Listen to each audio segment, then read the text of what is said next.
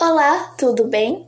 Meu nome é Maísa e neste episódio vamos falar sobre o quinto livro da saga A Seleção, A Herdeira. No último podcast falamos sobre o terceiro e o quarto livro. O que vem depois de Felizes para Sempre? Há 20 anos atrás, America Singer participou da seleção e conquistou o coração do príncipe Maxon. Agora chegou a vez da princesa Idlin, a filha mais velha do casal. Criada para ser uma líder forte e independente, ela não acredita que uma seleção realmente seria boa para ela.